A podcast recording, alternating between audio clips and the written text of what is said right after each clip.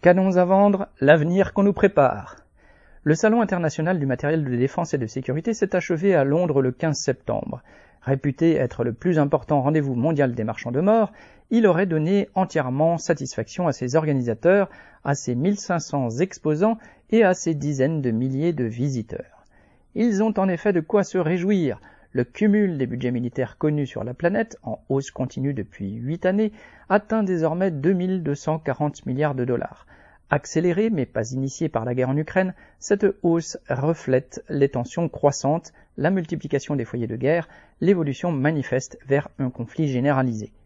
La réalité de l'impérialisme et de la domination des États-Unis se lit dans les chiffres.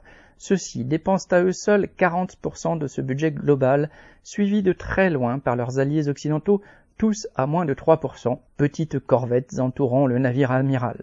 L'ennemi désigné, la Chine, dépense 13% du total le commerce d'armement entre pays ne représente que, si l'on peut dire, 100 milliards de dollars, et à ce sinistre jeu, la France de Dassault, Thales, Safran, Airbus, Naval Group et MBDA se classe troisième.